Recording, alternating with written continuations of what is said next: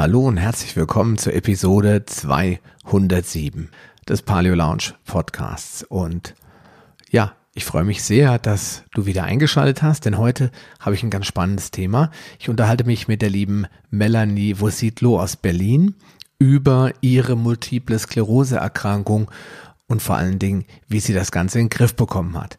Ich denke mal, das ist ein echt spannendes Thema. Schließlich gilt Multiple Sklerose als Spektrum der neurologischen degenerativen Erkrankungen als völlig unheilbar und äh, die Schulmedizin behandelt die Patienten auch dementsprechend.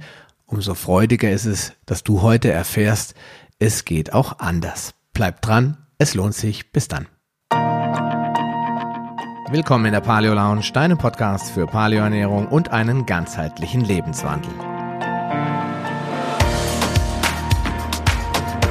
Für ein Leben in Harmonie mit deinem Körper und der Natur.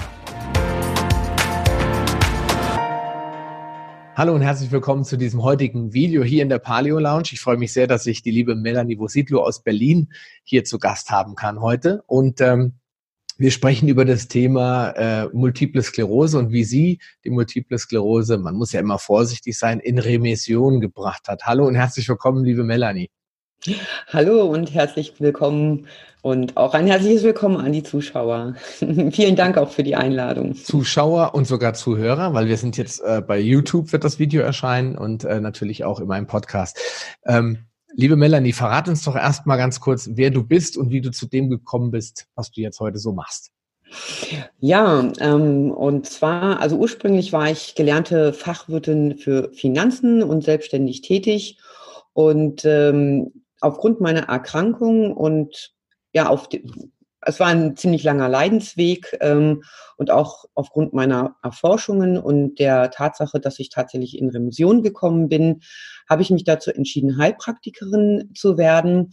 Äh, stehe sozusagen gerade kurz vor meiner Prüfung, äh, weil ich der Meinung war, wenn jemand mit so einer Krankheit in Remission kommt, dann muss man wenigstens darüber nachdenken, wie hat sie das geschafft? Was hat sie gemacht? Und vielleicht passt das auch auf andere Erkrankte. Und äh, ich war der Meinung, dass ich das den Menschen mitteilen muss und ähm, habe in dem Bereich den Weg des Heilpraktikers gewählt, um das mitzuteilen und auch anderen Menschen helfen zu können.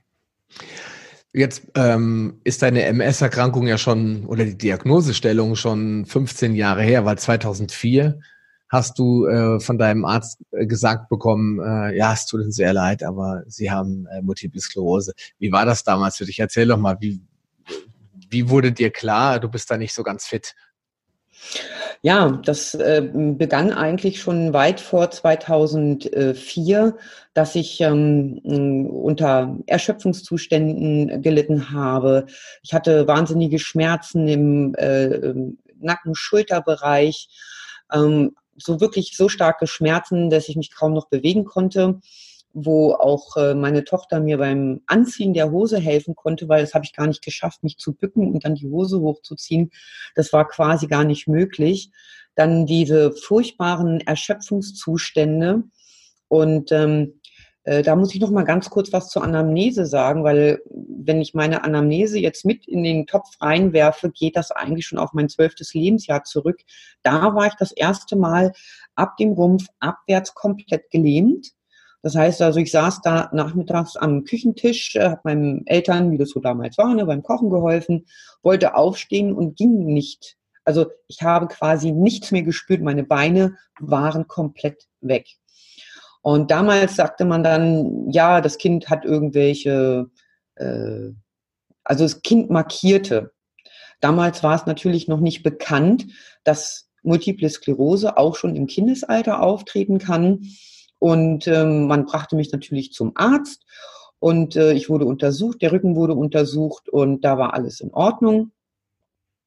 Und ähm, dann hat man äh, Muskelrelaxate verschrieben und mich wieder nach Hause geschickt.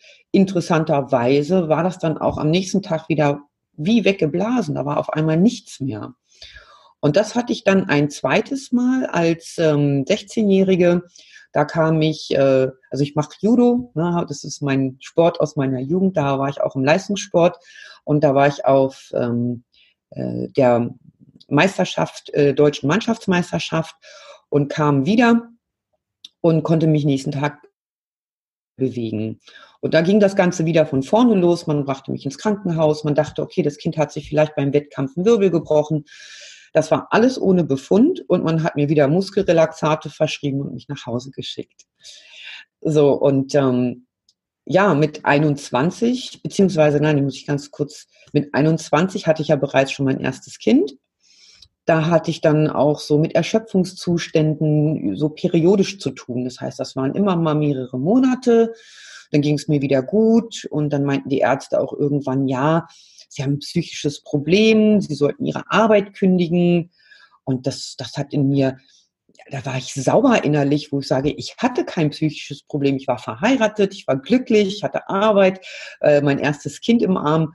Äh, es war alles super. Und ähm, ja, es kam nie irgendwie zu einer wirklichen Untersuchung und ähm, mit 26 war, kam dann so ein sowas sehr Einschneidendes, aber auch noch nicht zielführendes. Und zwar war ich mit meinem dritten Kind schwanger. Ich habe insgesamt vier Kinder und ähm, habe gesagt, okay, mit drei Kindern hier in Berlin mit der U-Bahn, das geht auf gar keinen Fall. Also habe ich mich entschieden, den Führerschein zu machen. Ähm, und ähm, da ging es dann halt auch um den Sehtest, den man ja machen muss. Und der Optiker meinte, ich kann Ihnen hier den Sehtest nicht attestieren.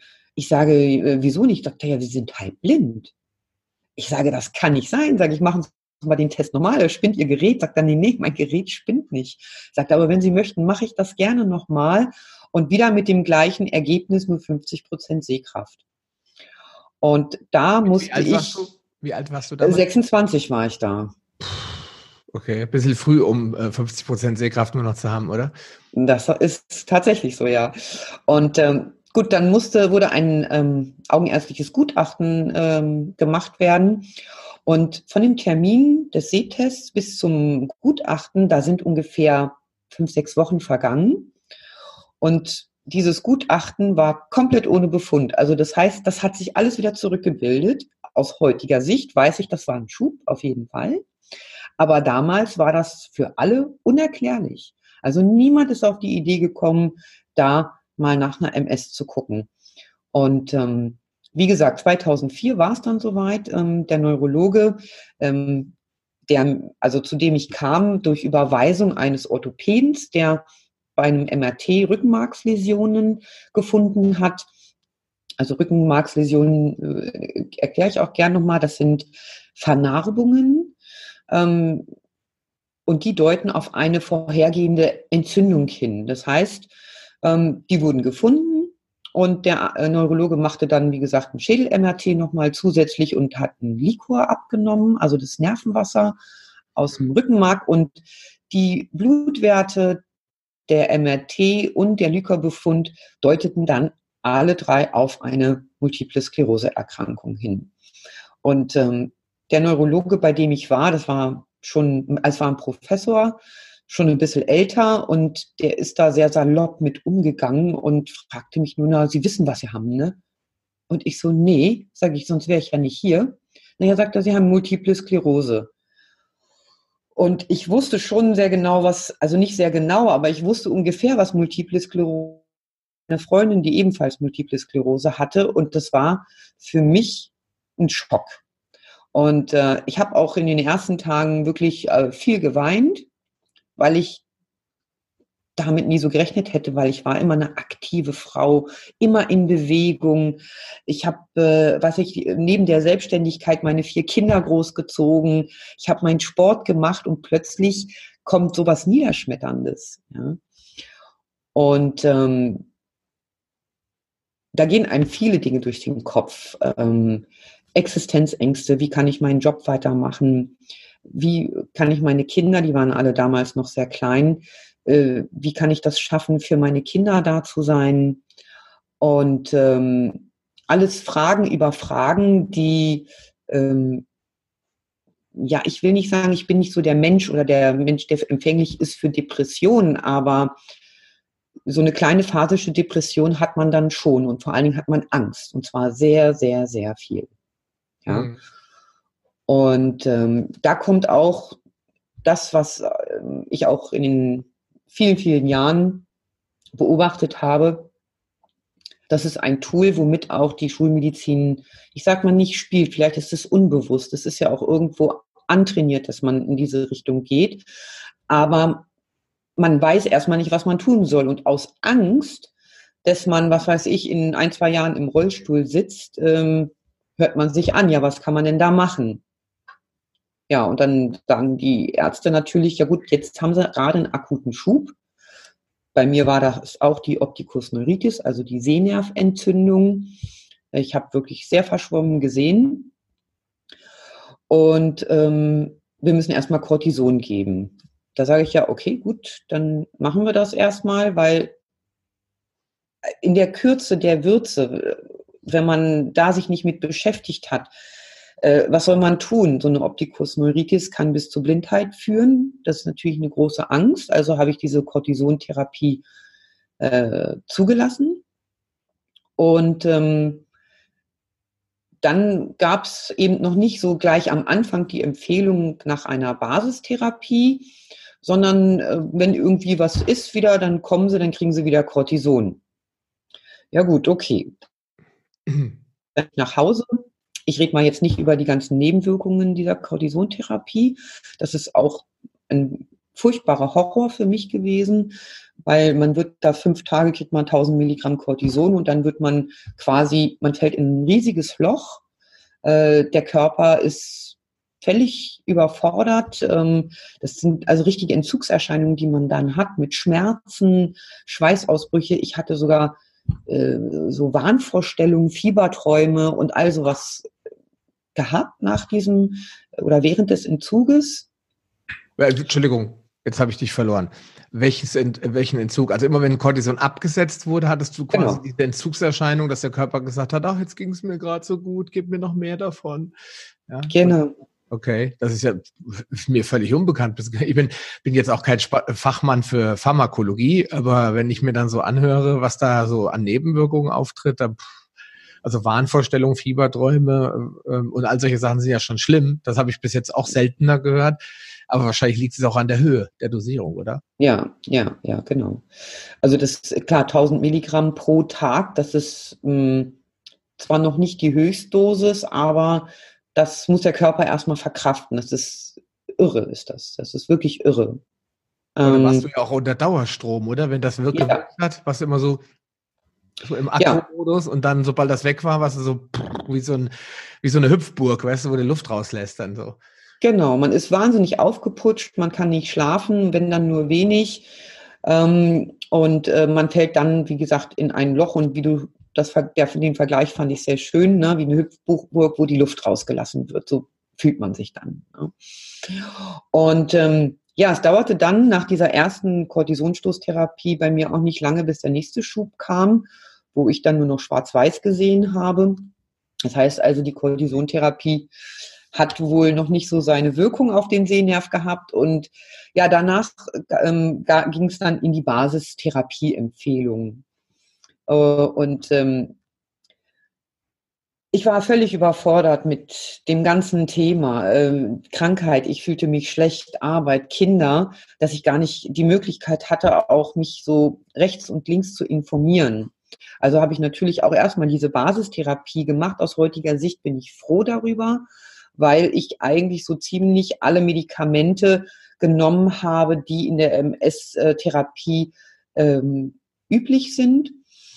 Das heißt, ich war bis zur Eskalationstherapie. Ich habe auch, weil die Opticus neuritis nicht weggegangen ist, Plasmapheresen bekommen. Das heißt also, ein, äh, das Blutplasma wurde quasi ausgetauscht, also der weiße Bestandteil des Blutes. Und ähm, das waren dann auch mit äh, drei Wochen Krankenhausaufenthalt verbunden. Und ähm, ich war halt eben dann schon so weit, weil ich irgendwann nur noch 50 Meter laufen konnte mit Gehhilfe, die ich dann schon hatte. Also es ging ja so relativ schnell bergab, trotz Basistherapie.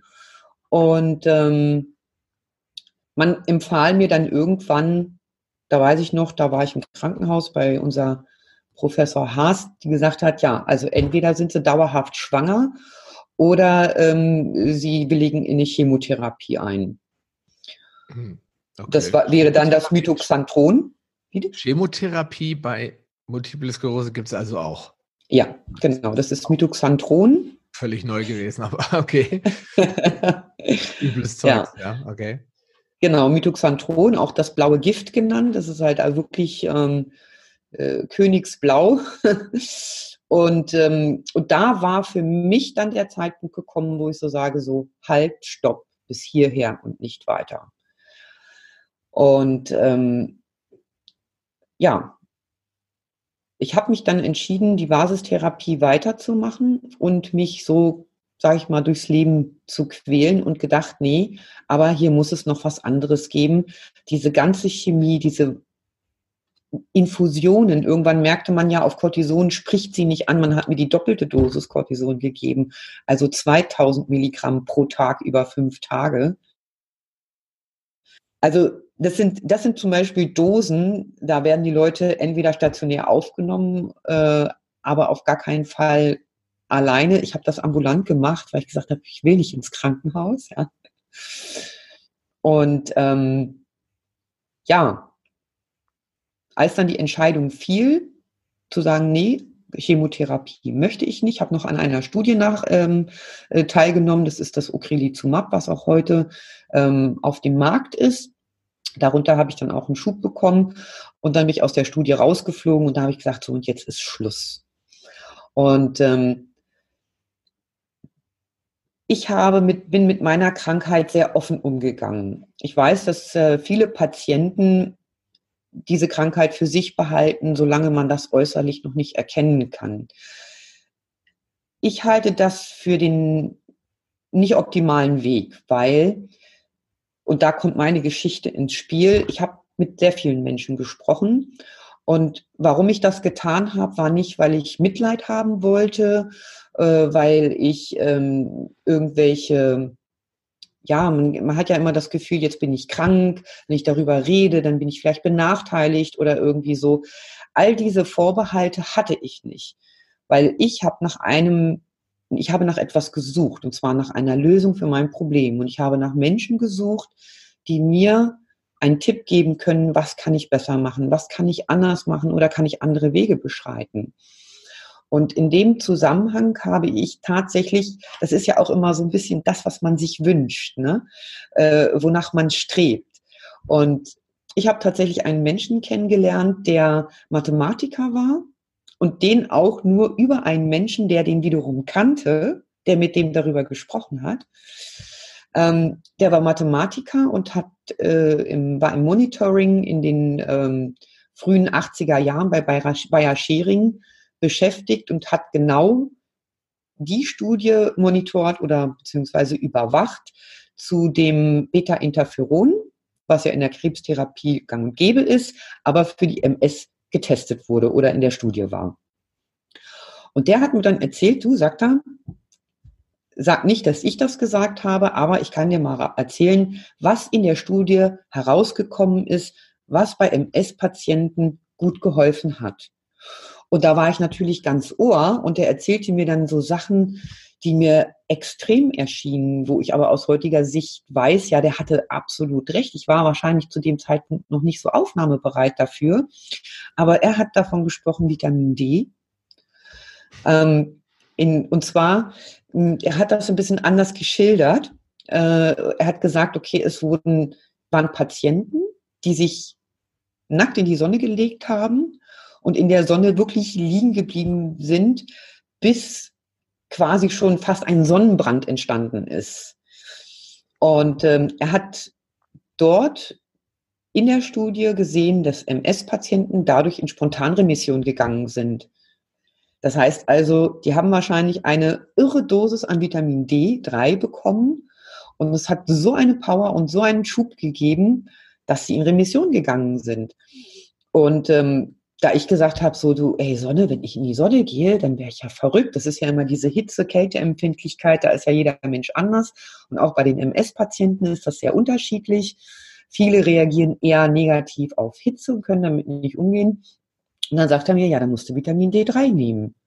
Ich sage so, aha, okay.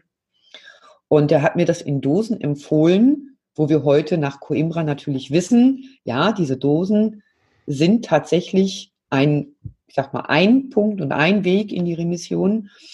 Und er hat mir gesagt, okay, nimm mal 100.000 internationale Einheiten und das wenigstens über drei Monate. Also da habe ich erstmal Angst bekommen, ne, weil ich nicht gut informiert war natürlich. Ja.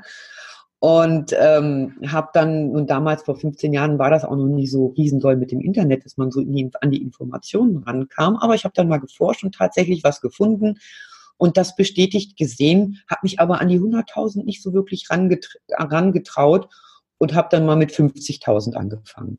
Äh, vorher, Entschuldigung, eine Frage muss ich hier nochmal reinwerfen. Ja. Äh, hast du vorher mal geguckt? Vitamin D?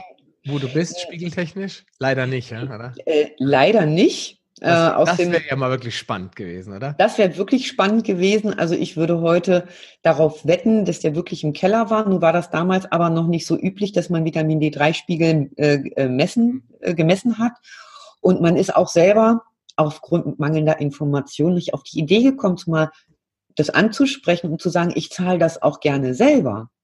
Ja, weil äh, oft ist es ja so, die Ärzte sagen, es gibt keine Indikation, den zu messen, also mache ich es nicht.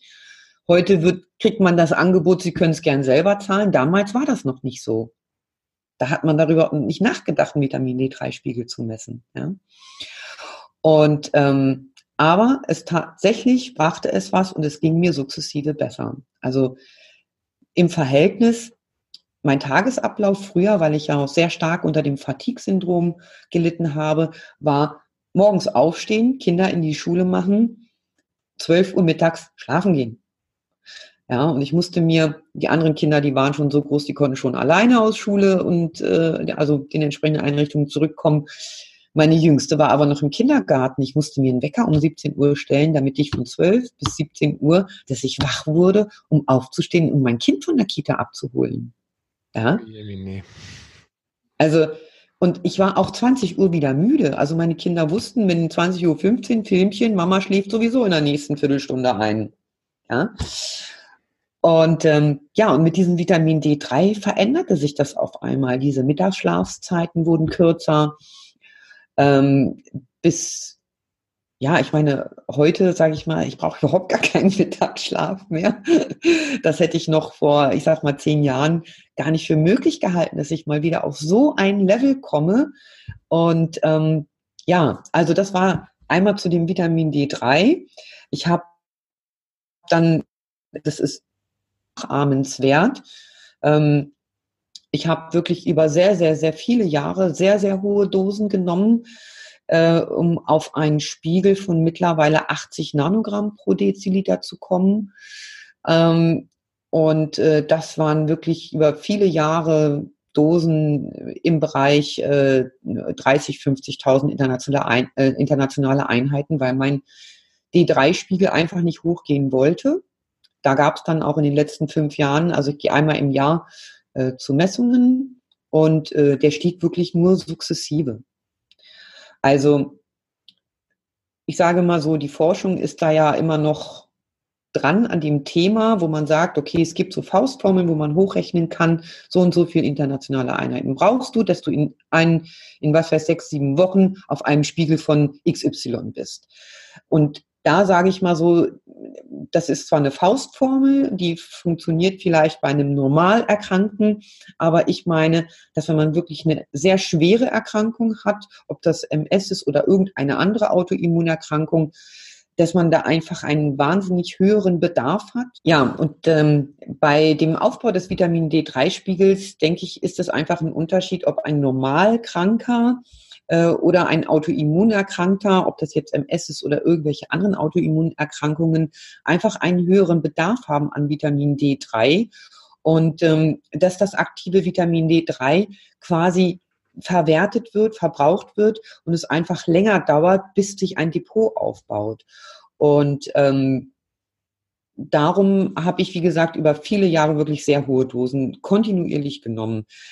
Heute, wo ich so sage, okay, ich habe jetzt einen Vitamin D3-Spiegel, wie ich vorhin schon sagte, von 80 Nanogramm pro Deziliter, das entspricht ungefähr einem Menschen, der in der Karibik lebt. Das ist ein super Spiegel.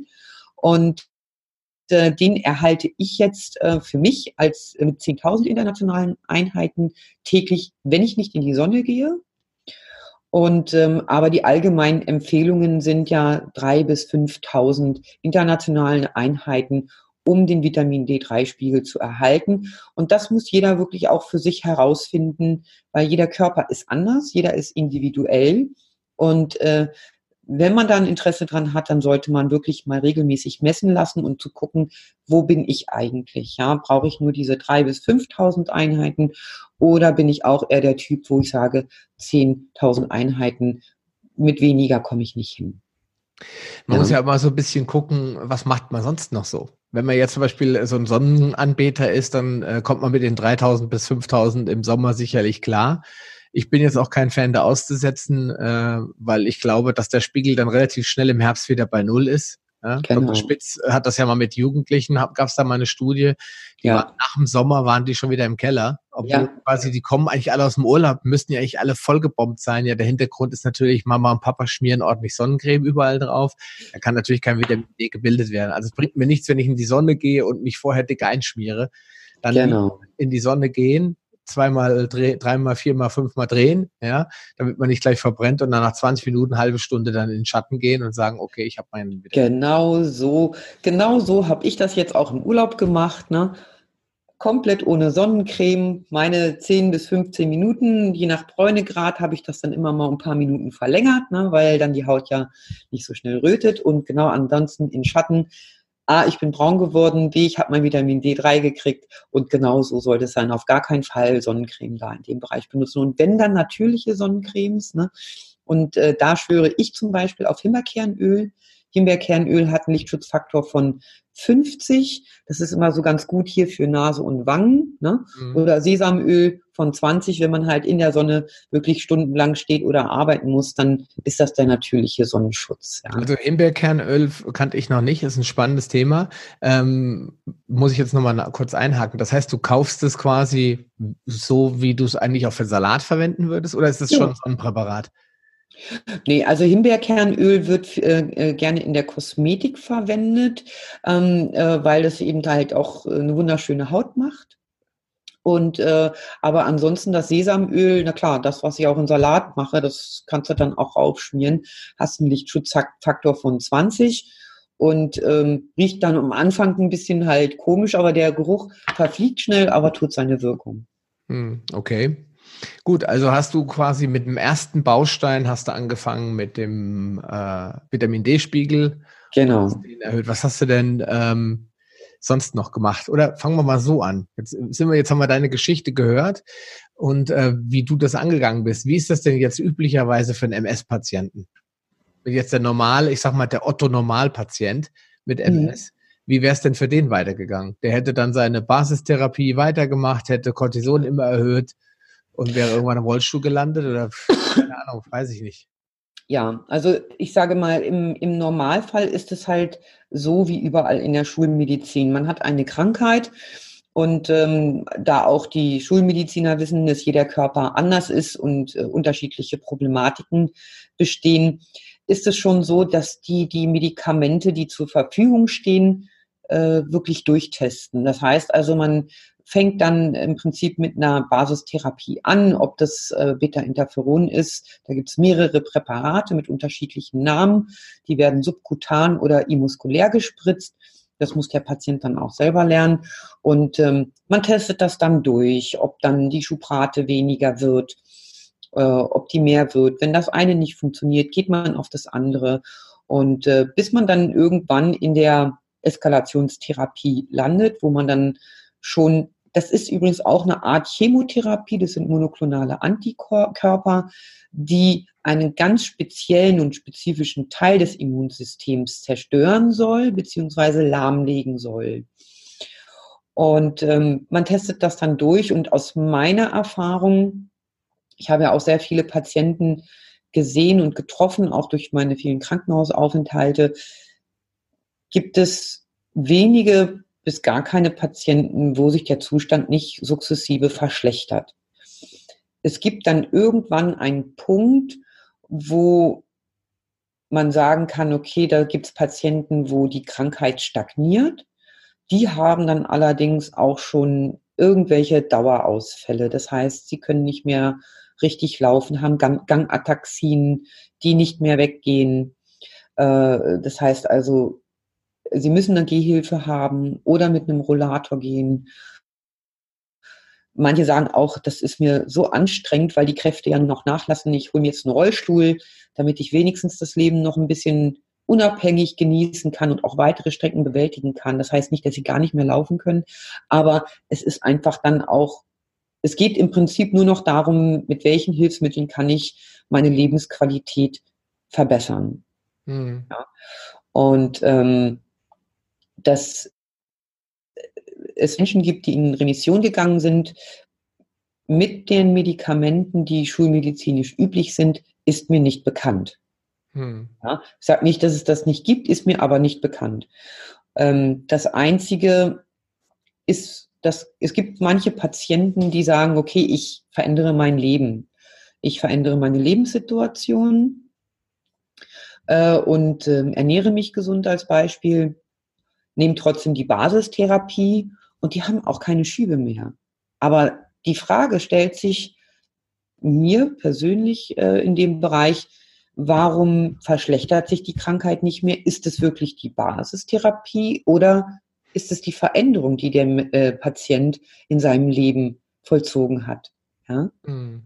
Und da ist wirklich die Frage, brauche ich die Basistherapie noch? Das, das ist jetzt kein Aufruf zu irgendetwas, ja, aber es ist ein Aufruf dafür, etwas in seinem Leben zu verändern, was man dann hinterher entscheidet für sich. Das ist ein ganz anderes Thema, ja. Mhm. Das heißt, wenn ich mir überlege, der normale Patient würde jetzt wahrscheinlich äh, in der Regel eigentlich immer medikamentös sich behandeln lassen. Das heißt, da ja. gibt's da gibt's nur wenige Menschen, die äh, dann entscheiden, nee, also das kenne ich, das weiß ich, das funktioniert vielleicht ein bisschen, aber ich will das, ich will ja nicht mit MS leben sondern ja. ich will MS ja wieder loswerden. Ja? ja. Mindestens so weit in Remission drängen, dass ich es nicht mehr wirklich wahrnehme, dass ich diese Krankheit vielleicht irgendwo unterschwellig noch habe. Ähm, das stand ja ähm, bei, dir, bei dir stand das ja irgendwann mal fest. Oder du hast irgendwann mal gesagt, äh, hast ja eben auch schon erwähnt, jetzt ist Schluss. Jetzt muss was anderes passieren. Und dann kam erst Vitamin D und weiter. Genau. Oder? Ja, genau. Und ich habe mich ja mit dem Mathematiker dort äh, unterhalten und ähm, dann kamen B-Vitamine noch ins Spiel, ja. Ah, okay. Also hochdosierte ähm, ähm, Vitamin B-Komplex und ähm, Vitamin B12 kam mit ins Spiel. Und ähm, äh, dann kam noch eine Sache in, ins Spiel, äh, die, ich sage mal, auch heute in der Alternativmedizin noch nicht so bekannt ist eine Aminosäure, keine essentielle, wobei äh, das ist ja auch immer noch äh, heute in der Diskussion bei den äh, essentiellen Aminosäuren und bei den fakultativ essentiell, äh, äh, essentiellen Aminosäuren, da diskutiert man ja gerade noch zu, äh, drüber. Aber im speziell von Multipler Sklerose und wo wir ja über eine äh, ähm, Zerstörung der Myelinscheiden sprechen. Das heißt also, das sind ja diese kleinen Isolatoren um die äh, Axone, um die Nerven, die die Nerven schützen und auch für die Signalweiterleitung verantwortlich sind. Die sind ja bei der MS nachweislich, werden die zerstört. Und ähm, man hat eben äh, festgestellt, dass Cholin, äh, die äh, Aminosäure Cholin, ein ganz essentieller Punkt ist, um diesen Prozess aufzuhalten und in Revision zu bringen. Das heißt, das ist quasi das Baumaterial der Myelinscheiden.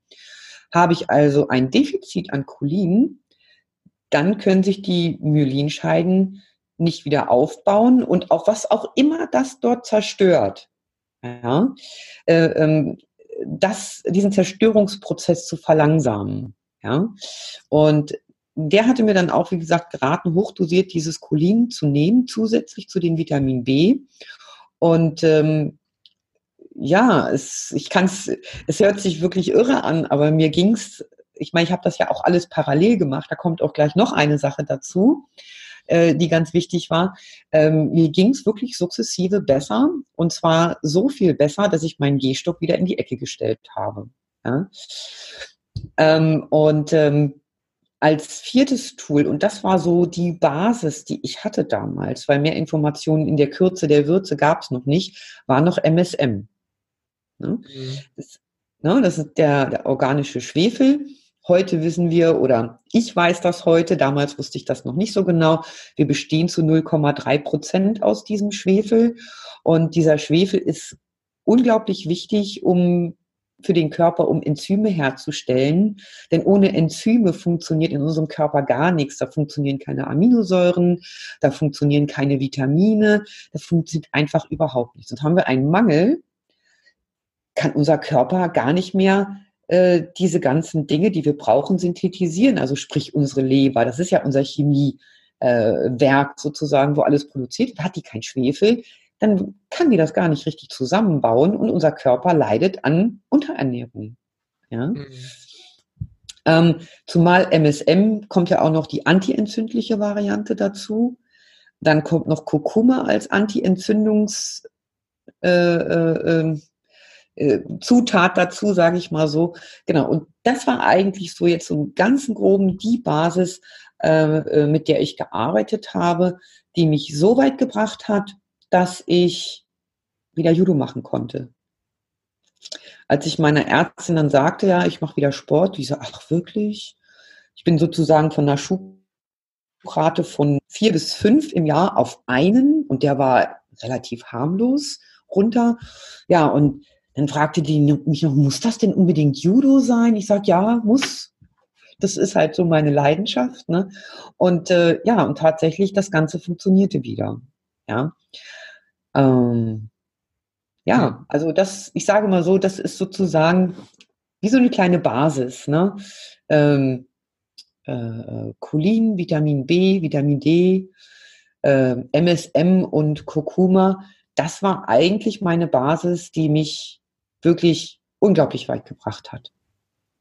Ja. Okay, das heißt, du hast ähm, quasi so eine Art MS-Protokoll erstellt für dich. Genau. Okay. Und alles nur anhand der Informationen, die du eingesammelt hast. Ja? Genau. Das heißt, du hast quasi im Internet geguckt und recherchiert und hast gesagt, okay, da gibt es Studienhinweise, das Cholin. Cholin ist ja. übrigens äh, für Leute, die gerne Eier essen, gar nicht so ein großes Problem. Nur wir reden ja. hier natürlich von großen Dosen. Ich ja. wollte gerade sagen, ne?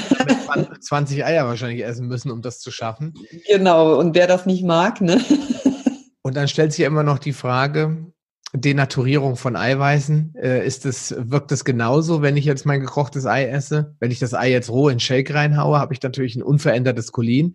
Wenn ich jetzt aber das in der Pfanne brate, hat das die gleichen Effekte. Wahrscheinlich hast du auch mal hier und da ein Ei gegessen, aber so richtig untersucht wird das ja auch gar nicht. Ne? Nee, also ich sage mal so, ähm, die Empfehlung ist, wenn man wirklich Cholin natürlich auffüllen will, sind es wirklich rohe Eigelbe, die man essen sollte. Das ist halt eben eine Sache, die für mich so nicht in Frage kommt, weil wenn, dann sollten das natürlich auch Demeter-Eier sein, ich sag mal so, weil ne, artgerechte Ernährung, Tierhaltung etc. pp. Das sind so Sachen, die sind für mich erstmal rausgefallen. Deswegen habe ich ähm, äh, mich für das Cholin, also für die Aminosäure entschieden, die als Nahrungsergänzungsmittel zu mir zu nehmen in hohen Dosen. Und ähm, da gibt es tatsächlich in Deutschland noch nicht so viel Studien drüber. In Amerika gibt es allerdings ähm, Studien drüber, die diese Stimulisierungsgeschehen tatsächlich belegen, dass Cholin da ein wichtiger Faktor ist bei, in der Revision. Ähm, in Deutschland wird Cholin allerdings auch in hohen Dosen bei Schlaganfällen intravenös verabreicht weil da ähm, entsteht ja durch den Schlaganfall auch eine Minderdurchblutung, damit auch Nervenschädigungen. Und die haben in Tests bei Schlaganfallpatienten mit anschließender intravenöser Hochdosengabe von Cholin äh, Remissionsraten von bis zu 90, zwischen 90 und 99 Prozent erreicht, ne, durch die Gabe von Cholin. Was heißt Remissionsraten beim Schlaganfall? Jetzt musst du naja, das heißt also, äh, dass jeder Schlaganfallpatient hat danach deutliche Schäden, entweder eine dauerhafte Gesichtslähmung, der Arm funktioniert nicht mehr, das Bein funktioniert nicht mehr. Und diese Schädigungen sind äh, in dem Bereich mittels Cholin äh, verhindert worden. Das heißt also, selbst wenn dort Nervenschädigungen waren, durch eine Minderdurchblutung bei einem Schlaganfall logischerweise, Cholin hat diese Nervenschädigungen wieder aufbauen können. Okay. Ja. Und ähm, äh, ich sag mal so, genau, weil es ist, wird ja viel, oft gesagt, wenn Nerv kaputt ist, dann ist Nerv kaputt. Frag mich mal, äh, möchte ich gerne mal sehen, welcher Forscher da so in den lebenden Körper bei den Nerven reingucken kann. Das geht A gar nicht und B würde der Patient äh, ja, müsste man an ihm rumschnippeln, um das ähm, äh, zu sehen. Ähm, ich hatte zum Beispiel auch ein Fu Fußheberproblem, deswegen bin ich auch an Stock gegangen. Das heißt also, ich konnte den Fuß nicht mehr äh, ähm, ordentlich heben. Das ist auch in Revision gegangen. Es ist alles komplett weg. Die Zehen spüre ich wieder. Die Zehen sind wieder beweglich. Und ähm, das war nur mal so eine Vergleichsinformation, wie wichtig Cholin für unseren Körper ist und für die Regeneration der Nerven. Jetzt, ähm, du hast immer von einer Ärztin gesprochen, ne, mit der du zu tun hattest. Ähm, ja. Jetzt habe ich so eine krasse Story gehört. Äh, ich weiß gar nicht, ob das jetzt in einem Podcast war oder in einem Kongress. Sagte einer, er hat sich auch selbst geheilt. Ich, ich krieg's nicht mehr zusammen, was es für eine Krankheit war. Spielt doch keine Rolle. Jedenfalls ich glaube, das war sogar bei Lothar Hirneise. Äh, ich glaube, da ging es um, um Krebs, genau. Und die Frau hatte, ist nach Hause geschickt worden mit, ähm, ja, regeln Sie Ihre Dinge, in drei Monaten sterben Sie. Und die sind nach Hause gegangen und hat dann gesagt, okay, alles klar, ich sterbe natürlich nicht in drei Monaten, sondern ich tue jetzt was und ist dann aktiv geworden und ähm, wurde dann berufstätig auch wieder irgendwann, war wirklich wieder richtig, fühlte sich richtig gut. Ja, kann man jetzt auch von Remission sprechen oder einfach vom Aufhalten, spielt jetzt auch gar keine Rolle. Jedenfalls ist sie dann in die Praxis, zwei Jahre später in die Praxis von ihrem Onkologen gegangen und auf dem Flur hat er sie schon erblickt und hat gesagt, stopp, egal was sie gemacht haben, ich will es gar nicht wissen. Ja. Äh, war ja. das bei dir auch so? War das auch so, dass deine Ärztin irgendwann gesagt hat, so nach dem Motto, will ich alles gar nicht hören? Schön, dass es Ihnen gut geht, schönen Tag. Oder, oder hat sie dann gesagt, oh wow, welches Buch und was können Sie uns empfehlen und so weiter? Oder wie war das? Mm, nee, leider ernüchternd. Also ich habe, äh, also ich, ich schätze meine damals äh, behandelnde Neurologin wirklich sehr. Sie ist wirklich ein sehr, sehr lieber Mensch und sie hat auch wirklich ihr Bestmögliches getan und auch das Praxisteam ist super. Ich verstehe mich mit allen toll. Und ähm, das war dann halt irgendwo so der Tag, wo ich dann in der Praxis war. Ich weiß gar nicht mehr warum. Auf jeden Fall hieß es, ja, Frau Vosilu, Sie nehmen ihre, ihre Medikamente nicht mehr regelmäßig. Und ich so, weil ich irgendwann hatte ich entschieden, ich, ich, ich, ich will das Zeug nicht mehr haben. Ich habe schon dieses eklig blaue Zeug da, diese Kapseln. Ich bin ja dann von der äh, äh, auf, auf ein orales Medikament umgestiegen damals. Und diese Kapseln, die haben schon, wenn ich daran dachte, morgens die zu schlucken, dann war ich schon in Abwehrhaltung, wo ich so sagte, was soll ich damit? Ne? Und ähm, ich hatte dann irgendwann nur noch eine genommen und so. Und ich dachte dann, naja, holt sie dir mal noch die nächste Packung, ja. Und dann sagte sie, ja, Frau Buxilo, Sie nehmen ja Ihr Medikament nicht mehr. Ich sage, wie kommen Sie da drauf? Ich nehme ja einen am Tag. Ja, Frau Buxilo, dann brauchen Sie auch gar keine nehmen, äh, weil das wirkt ja gar nicht. Das müssen Sie schon, wenn dann, alle acht Stunden nehmen. Ich sage, wissen Sie was, sage ich, das Rezept brauchen Sie mir ja nicht mehr ausstellen. Wenn Sie das jetzt schon so sagen, dann nehme ich es gar nicht mehr. Ja, das ist dann aber Ihre eigene Verantwortung. Ich sage, ja, sage ich, aber wissen Sie, wenn Sie, wenn Sie wüssten, wie gut es mir geht und äh, dass es mir besser geht als je zuvor, hm, naja, hm, okay, das mag ja sein, aber naja, wenn was ist, dann wissen Sie ja, wo Sie mich finden. Aber Fragen, warum und weshalb, weder von den Arzthelferinnen noch von der Ärztin äh, noch von irgendjemanden irgendwie irgendeine Frage, was haben Sie anders gemacht, Frau Rositlo? Mhm. Und äh, was ich auch bedauerlich finde, ist, es ist ja immer so auch die, die, die Bereitschaft eines Erkrankten, Dinge aufzunehmen. Ich kenne das auch von mir selber. Es ist auch völlig normal. Äh, ähm, da muss sich auch keiner der Zuhörer irgendwie jetzt ähm, schlecht oder angegriffen fühlen ähm, die, die Informationen, die man braucht für sich selber, kommen zu dem Zeitpunkt, wo man aufnahmebereit ist und dann muss man handeln.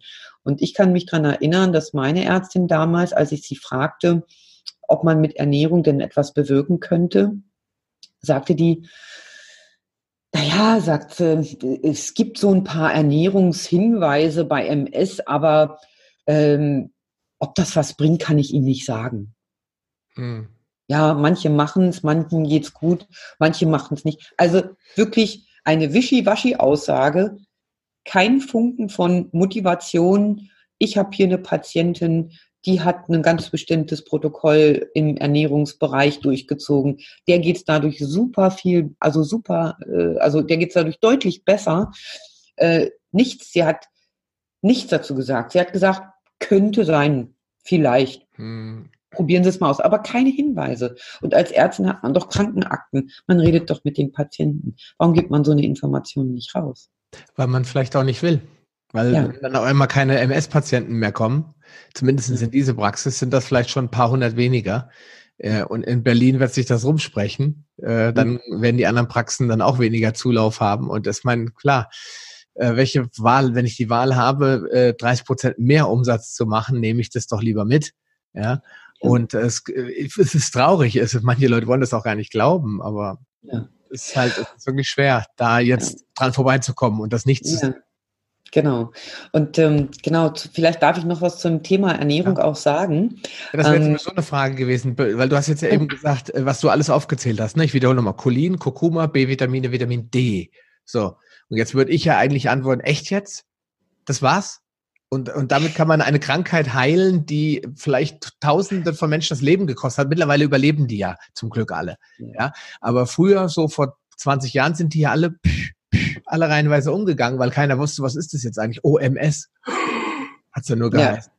Der, ja, die. Arme und der und die Familie, oh, wie schlimm. Und heute ja. weiß man ja, man kann es zumindest stoppen, aber at what cost, wie man so schön sagt. Was haut man den Leuten da rein alles? Und deswegen wäre jetzt meine Frage auch gewesen, wenn man das, äh, die Leute, die sich da wirklich intensiv beschäftigen, betroffen, dann kann ich nur sagen, guckt euch den Kongress an, wenn er noch live ist. Es gibt, glaube ich, alle sechs Monate eh eine Wiederholung oder holt euch das Kongresspaket, wie auch immer. Aber werdet euch klar, je mehr Faktoren dazukommen, die ich ändern kann, desto schneller geht's natürlich, auch bevor, äh, dass ich eine Verbesserung erreiche. Deswegen sag ja, vielleicht nochmal Ernährung, was kann man da noch tun, um vielleicht nochmal zu boosten, zusätzlich zu den von dir angesprochenen ja. Dingen? Ja, ein ganz wichtiges Thema und aus meiner heutigen Sicht ähm, bildet, das, äh, bildet die Ernährung sogar die Basis. Also ich würde aus heutiger Sicht genau umgekehrt anfangen, nämlich als erstes wirklich die Ernährung umstellen und dann alles andere dazugeben. Und ähm, ich bin davon überzeugt, dass dann ein ähm, Verbesserungszustand viel, viel schneller erreichbar ist. Und das ist ein Thema Ernährung. Ich habe auch früher gedacht, ich ernähre mich gesund. Es ist halt daraus schon, ich, ich habe ich sage mal so, ich habe schon einiges besser gemacht als andere, weil ich koche seitdem mein erstes Kind auf der Welt ist, also seit über 30 Jahren mittlerweile, jeden Tag selbst für mich und meine Kinder. Das war schon mal ein guter Schritt. Aber da waren natürlich immer noch Sachen drin wie ähm, zu viele schlechte Fette. Da waren äh, zu viele Milchprodukte drin. Ähm, da waren, das war auch mal eine Zeit lang relativ fleischlastig und das nicht mal aus guter Haltung. Ähm, und genau das alles habe ich tatsächlich um, umgestellt. Ähm, und ich sage auch aus, aus meiner heutige, heutigen Sicht, ich weiß nicht, der Volker Schmiedel, der hatte da letztens so einen tollen Begriff, den habe ich aber vergessen. Ich hätte mir das aufschreiben sollen. äh, eigentlich ernähre ich mich roh vegan, aber ich esse auch Fleisch, aber eben selten und wenn dann aus guter Haltung. Das heißt, ich gehe eigentlich, und das ist das, was wir eigentlich alle machen sollten, zurück zu dem, was unsere Großeltern eigentlich gelebt haben. Ja, da gab es äh, äh, bei den Katholiken zumindest samstags gab es Suppe, freitags gab es Fisch, äh, ähm, äh, sonntags gab es einen Sonntagsbraten. So mehr Fleisch konnte man sich damals gar nicht leisten. Ja, und damals war auch die Massentierhaltung noch kein Thema. Also konnte man davon ausgehen, das ist wirklich noch essbar auch und gut. So und äh, so ungefähr praktiziere ich das auch für mich mit dem Unterschied, dass ich eben wirklich keine tierischen Produkte esse, also keine Milch, kein Käse und nichts, was irgendwie aus Milch oder irgendwie sowas hergestellt ist. Also ich mache sowieso alles selbst. Und ähm, diese Art der Ernährung mit hin und wieder mal Fleisch, und da muss ich auch mal den, an die Veganer und Vegetarier nochmal ein kleines Wort richten. Alle Extreme sind eigentlich irgendwie nicht gut. Ja? Ähm, entweder entwickeln wir einen Vitamin B12-Mangel oder wir entwickeln einen Aminosäuremangel. Und beide Dinge, ich meine, den Vitamin B12-Mangel, den kann, kriegt man schnell im Griff, aber ich kann euch sagen, einen Aminosäuremangel kriegt man nicht sehr schnell im Griff. Und vor allen Dingen, die Frage ist, wer diagnostiziert euch die Aminosäurenmängel? Und das ist der Punkt, wenn ihr an irgendwo, irgendwann mal, wenn ihr eine extreme Ernährung durchführt, sagt, okay, ich mache doch alles, mein D-Spiegel ist gut, mein B12-Spiegel ist gut, ich nehme meine Vitamine täglich, meine Mineralien. Was ist denn jetzt, warum fühle ich mich denn so schlecht? Ein kleiner Hinweis, denkt an die Aminosäuren. Wenn die nicht da sind, dann kann euer Körper nämlich mit den ganzen vielen Vitaminen gar nichts anfangen. Die Aminosäuren sind die Grundlage für alles andere. Und deswegen ähm, hin und wieder Fleisch essen, wenn man roh vegan lebt. Und ähm, du kannst da, du hast da bestimmt auch noch einiges hinzuzufügen. Für mich abschließend und grob gesagt war die Ernährung nochmal ein Energieschub sondergleichen. Ja, das war, ich sage mal so, ich war ja schon an einem Punkt, wo ich mich relativ gesund fühlte. Ja. Jetzt ist es so, ich äh, bin jetzt 49 Jahre alt und äh, ich habe mich als 35-Jährige wegen der Krankheit wie eine 50-Jährige gefühlt. Heute bin ich durch die Ernährung an dem, auf dem Standpunkt, dass ich sage, hey Leute, ich fühle mich wieder wie eine 25-Jährige. Hm. Da gibt es nicht viele. Ich meine, äh, manchmal sind es ja natürlich auch noch andere Faktoren. Es kommt noch Stress dazu, Schlafmangel und so weiter, was die Leute dann auch nochmal belastet, der berufliche Stress, ähm, und so weiter. Aber wir können zusammenfassend wirklich sagen, dass die, die Ernährung hat bei dir nochmal ein i-Tüpfelchen draufgesetzt. Jetzt ist natürlich nicht jeder in der Lage oder willens, jetzt äh, Rohveganer zu werden und äh, das zu kombinieren, weil viele Leute werden das eine oder das andere und wollen auch nicht davon abweichen. Deswegen muss jeder für sich ja auch selbst entscheiden. Wenn genau. die Leute schon mal anfangen, sauber zu essen, das heißt also weg von, von dem ganzen verpackten Zeug und hin zu mehr Gemüse, mehr Salat. Ich sage immer, 80 Prozent richtig machen ist besser als ähm, 100 Prozent falsch machen. Ja, ja, ja absolut. Das ist also, da geht es nicht um Perfektionismus, da geht es einfach darum zu sagen, okay, was kann ich denn jetzt ändern, ohne dass ich darunter leide? Weil ich verstehe das ja auch, äh, dass äh, Nahrung, Nahrungsmittel insgesamt sind nicht billig und sollen es auch nicht sein. Wir müssen da mehr darauf achten, dass wir gute, hochwertige Nahrung kaufen. Aber ich merke das ja selbst, wenn ich einen riesen Salat esse, ja, ich bin ja kein Veganer, aber wenn ich einen Riesensalat esse und dann nur mein Dressing und Fermente und was ich noch so alles drauf mache, dann bin ich meistens pappsatt. Ja, da ist abends auch nicht mehr so viel Platz für anderes Zeug. Und ähm, das sollte den Menschen eigentlich auch helfen von der Masse, von diesem ständigen Essen, Essen, immer rein und noch ein Brötchen und noch ein Croissant und noch eine Nussschnecke, dass die Leute so ein bisschen davon wegkommen, auch von den verarbeiteten, hochverarbeiteten Getreideprodukten, äh, ja. den Fertigprodukten etc. Ja. Es spricht nichts dagegen, mal eine Dose, Dose Thunfisch zu essen. Aber wenn die Leute halt jede Woche Erasco-Dosen aufmachen und in der anderen Zeit essen sie nur an der Frittenbude, ja, und Currywürste gibt's ja in Berlin genug, ne? Home of Home of Currywurst und Home of Döner noch parallel. Ja, ja, genau. Alles in Maßen. So, wenn ich hier und da mal eine Currywurst esse, wird mich keiner dafür anschalten oder ich werde mich auch nicht sicherlich damit vergiften. Aber wenn die Leute das zum Alltag machen und sich nur noch on the wir im McDrive oder on, on Go oder was, wie sagt man, to go ernähren, das Wort fiel mir nicht ein. Ja. dann haben die natürlich ganz andere Probleme mit ihrer Gesundheit. Aber was ich ja viel spannender finde, ist, du bist jetzt mal jemand, der hat nicht mit der Ernährung angefangen, äh, hast angefangen mit all den anderen Faktoren und was du eigentlich bin ich jetzt schon zufrieden und da hast, und jetzt drehe ich auch noch mal an der Ernährung. Das zeigt also für die Leute, die sagen, also hier an meinem Burger geht ja gar nichts vorbei, die dann erstmal sagen, dann probier doch erstmal die, anderen Faktoren aus, die anderen Dinge und dann vielleicht fühlst du dich auf einmal so energetisiert, dass du sagst, ach, jetzt würde ich schon an der Ernährung auch noch mal was ändern und sei es vielleicht auch, um noch mal Gewicht zu verlieren, ähm, etc. Genau. Ja, das ist, äh, das ist tatsächlich ein, auch ein Energiethema. Ähm, ähm, die ähm, Ernährung kostet uns viel Zeit, wenn wir auf eine nicht, industriell hergestellte Nahrung zurückgreifen wollen. Und das hat auch mit Energie zu tun. Ich, ich, ich höre oft äh, die, und ich sage jetzt mal, das ist eine Phrase, äh, wenn jemand sagt, ich habe keinen Bock, das ist für mich eine Phrase, sondern der Hintergrund, der eigentlich hinter dieser Aussage steckt, ist, ich habe keine Energie. Hm. Ja. Und diese Energie, die muss auch da sein. Und ähm, deswegen sollte auch jeder sein eigenes Tempo bestimmen, um zu gucken, wo fange ich an. Der eine sagt, okay, ja, mir ist es das wert und ich habe die Energie, äh, meinetwegen mit der Ernährung anzufangen. Der andere, der braucht noch seine Weile und ähm, fängt dann eben mit den anderen Themen erstmal an. Ja? Und das muss jeder für sich individuell äh, ähm, äh, entscheiden. Was ich allerdings auch noch wichtig finde, ist äh, diese Ausnahmen, äh, von denen du auch gerade sprachest, ja, äh, sprachst, da, die sind auch wirklich wichtig, aber ich würde am Anfang wirklich auch mal extrem sein, wenigstens mal so für einen Monat, um überhaupt erstmal in die Erfahrung zu kommen, was Ernährung in unserem Körper bewirkt. Und ähm, wenn man dann auf einem Energielevel ist, wo man sagt so, okay, ja, jetzt kann ich mir auch meine Sündchen mal wieder leisten, dass ich sage, ja, auch die Wochenende, ja, dann ziehe ich mir mal eine Currywurst mit Pommes rein, okay, dann mache ich das. Aber grundsätzlich sollte man das sozusagen, also ich sag mal, einen Cheat Day einbauen. Aber erst dann, wenn man auf einem Energielevel ist, wo man sagt, ja, hiermit fühle ich mich wohl. Und vorher nicht. Vorher konsequent sein. Genau, vor allem, wenn man vielleicht in einer Akutphase ist, wie du, du warst dann in einem Schub und dachtest, warum geht diese Augenentzündung äh, nicht weg, etc. Wenn man das Gefühl hat, wenn ich äh, jetzt so weitermache, dann bin ich schneller blind oder schneller äh, wirklich chronisch krank oder habe irgendwelche Leiden, die man nicht mehr beheben kann.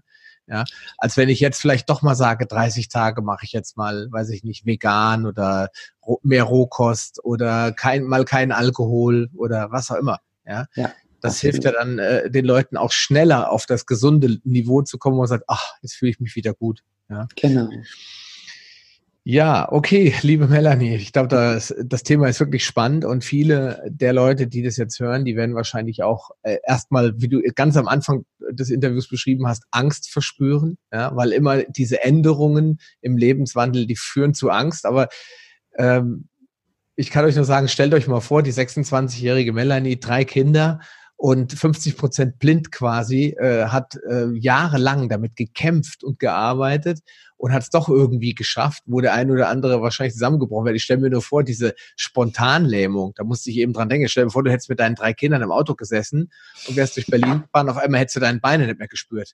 Ja gut, du kannst die Handbremse ziehen, ja, aber, ja. aber auf der Autobahn bei 180 ohne Bremspedal, scheiße, sag ich dann nur, ja äh, wäre übel gewesen, ja. Genau. Und man sieht vor allen Dingen auch, wie schnell ähm, so, ein, so, ein, so ein Schub auch entstehen kann. Ich meine, du hattest mit zwölf, du würdest ja heute sagen, ab mit zwölf warst du mit, hattest du Multiple Sklerose wahrscheinlich schon. Ja. Äh, in einer ganz ja. schwachen Form. Und die Schübe wahrscheinlich durchs Wachstum und so weiter ist es immer wieder, hat sich das wieder verwachsen, sag ich mal. Ja. Mhm. Aber es ist dann irgendwann, war dann der Punkt angekommen, so jetzt geht nirgendwo mehr was weg. Jetzt staut sich der ganze, äh, ganze Kram auf und dann hat es dann wirklich auch richtig zugeschlagen. Vielleicht war dann auch der Schwer, die Schwere des Verlaufes so groß bei dir, weil die mhm. Krankheit schon so lang bestanden hat, oder? Mhm, das kann gut sein, ja. Mhm. Jetzt nochmal zum, äh, zum Abschluss. Ähm, was würdest du den, den Leuten empfehlen, die jetzt, wir haben ja schon über so ein paar Dinge gesprochen, die jetzt MS haben, ja, oder das mhm. feststellen, oder sie denken, vielleicht könnte ich es haben. Und anhand deiner Erfahrung, wo würdest du die Leute heute hinschicken? Was sollen sie zuerst machen? Das ist eine gute Frage, wo man sie heute hinschicken äh, ähm, äh, würde. Also am besten natürlich zu einem Heilpraktiker, der sich damit auskennt. Ähm, und äh, der auch mal guckt ähm, und differenzieren kann, ob es sich wirklich um eine MS handelt oder vielleicht um einen äh, Chronicle Fatigue Syndrom, weil die Symptomatiken sehr ähnlich sind. Weil es gibt ja sowohl MS-Patienten, die sowohl ein CFS haben als auch eine MS, kann aber auch sein, dass das gar nicht stimmt und die wirklich vielleicht nur ein CFS haben. Oder ähm, eine Stoffwechselerkrankung, ähm, weil die Symptomatik bei der HPU ist ja auch sehr, sehr ähnlich. Und da muss man genau hingucken und vielleicht mal äh, genauer differenzieren, weil ich glaube, dass viele der MS-Patienten falsch diagnostiziert sind. Mhm. Und ähm, ja, also wie gesagt, äh, einen guten Heilpraktiker finden, äh, der auch mal eine gute Blutanamnese macht. Äh, das heißt, ähm, guckt, was sind, äh, wie sind die Mineralien aufgestellt, äh, sind die Vitamine alle im optimalen Bereich, ähm, und da in dem Bereich entsprechend Therapie, äh, therapeutisch eben interveniert, indem er Mikronährstoffe empfiehlt, ja, weil es ist das A und O, dass wir diese Defizite auffüllen. Und ähm, die Ernährung ist natürlich ein ganz, ganz wichtiger äh, Punkt, dass man da, wenn man sich selbst nicht, äh, sag ich mal so, sagt, ich kaufe mir jetzt ein Buch und ich gucke mir das jetzt an und lese mir das so und knie mich da rein, dann gibt es auch Ernährungsspezialisten, die auch anhand von Erkrankungen wirklich super Beratungen ähm, machen und auf jeden Fall die Ernährung umstellen, damit das Immunsystem entlastet wird und Energien bekommt, äh, ähm, die wir zum Heilen, zum Heilen brauchen. Ja? Mhm. Und ähm, jedem ist selbst überlassen, welche Informationen er sich aus, äh, ähm, aus unserem Podcast zieht, äh, ähm, was er selber in Eigenverantwortung macht. Das ist natürlich, da steht alles offen und die Informationen, die weiterführenden, die gibt es ja auch in dem Bereich. Also entweder man sucht sich einen Heilpraktiker, lässt sich betreuen, das finde ich eine optimale Situation, weil dann ähm, erspart man sich so ein bisschen Experimente und eventuell auch Zeit. Äh, oder man geht in die Thematik und sagt, ich probiere das jetzt selbst aus bei mir, wie das funktioniert. Allerdings alles in Eigenverantwortung und ohne Empfehlung. Ja, das ist klar. Das ist äh, durch die Leute, die meinen Podcast hören, die wissen das auch, dass alles, was sie tun, das natürlich in gewisser Weise auf eigene Gefahr ist. Das soll nicht implizieren, dass wir hier so schlimme Tipps geben, dass man davon sterben kann oder krank werden kann. Aber es wird dann immer gerne behauptet, ja, hätte ich das mal nicht gemacht und so. Ja, also deswegen sage ich einfach, Leute, probiert aus. Ich glaube, mit Cholin, Kurkuma und so weiter kann man wenig falsch machen, sonst gäbe es das auch gar nicht frei verfügbar.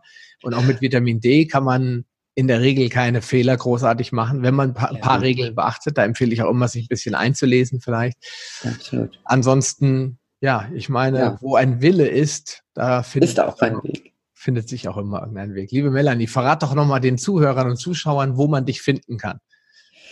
Ja, also ähm, aktuell äh, äh findet man mich äh, natürlich in äh, dem äh, Multiple Sklerose Online-Kongress da gibt es auch eine Facebook-Gruppe ähm, Multiple Sklerose und da kann man mich befragen.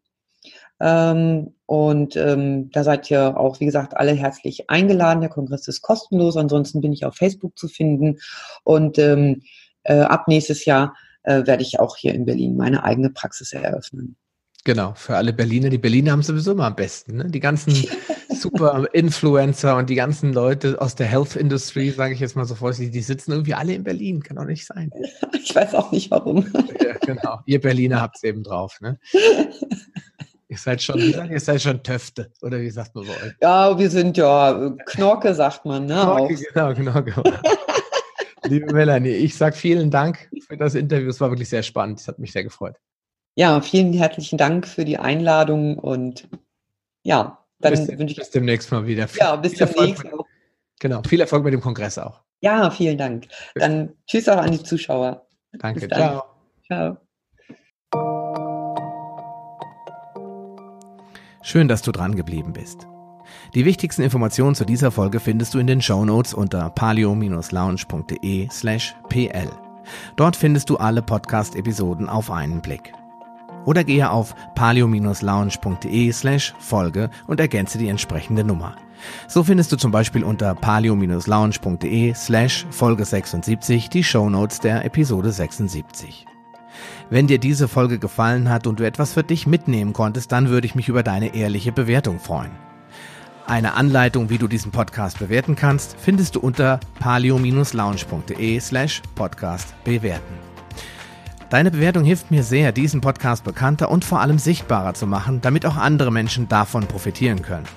Ich freue mich schon jetzt, dich bei einer der nächsten Folgen wieder begrüßen zu dürfen und wünsche dir viel Erfolg bei der Umsetzung deiner persönlichen Ziele. Bleib gesund, dein Sascha Röhler.